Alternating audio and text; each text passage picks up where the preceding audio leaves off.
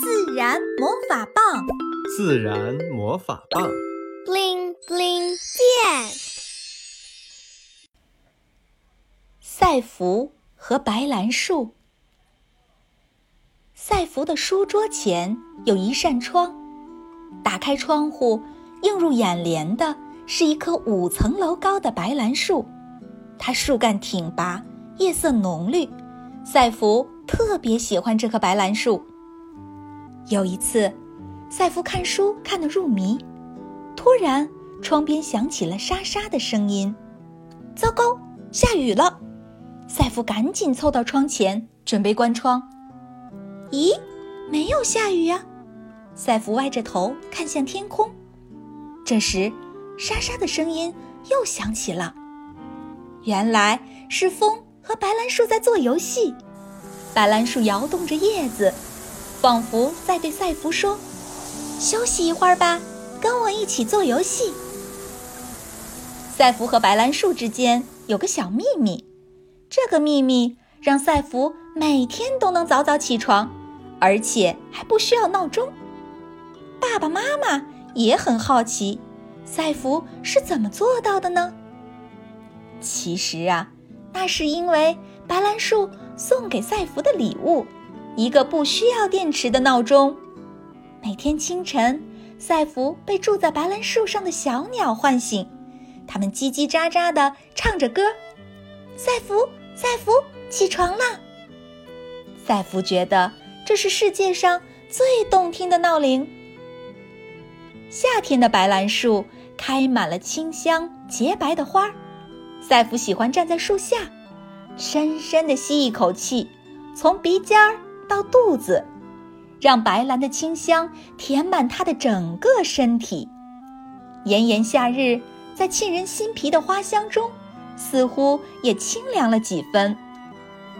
有时候，妈妈会把白兰花串成一串，用别针别在赛弗的衣服上，于是清香便伴随着赛弗的步子轻盈地弥漫开来，仿佛赛弗。也变成了白兰树上一朵亭亭的白兰花。还有的时候啊，妈妈捡来一小碟白兰花，放在赛弗的床边，似有似无的幽香，就像一双温柔的手轻抚着赛弗的梦乡。赛弗真的很喜欢这棵白兰树，他觉得白兰树是他最重要的朋友。有一天，赛弗放学回家。像往常一样打开窗户，一面白森森的墙赫然出现在他眼前，那是对面居民楼的墙面，而原本应该出现在眼前的白兰树不见了。赛弗的脑袋一片空白，他下意识地跑去栽种白兰树的地方，白兰树没有了，只剩下一截光秃秃的树干，飞溅的树屑，凌乱的树枝。和满地的树叶，眼泪模糊了赛弗的眼睛。他蹲下来，抚摸着那截树桩。没有了，白兰树，没有了，沙沙沙沙，没有了，小鸟闹钟，没有了，白兰花。赛弗觉得自己的心被撕开了一个巨大的口子。他不解地看着一起过来的妈妈。妈妈告诉他，白兰树太高大了，挡住了对面居民楼的光线。有居民向物业投诉，所以晚上，妈妈轻轻地把哭到睡着了的赛弗放在床上。那天晚上，赛弗做了一个很美很美的梦，他梦见白兰树没有被砍掉。它被移植到了一个公园里，它长得更高、更绿了。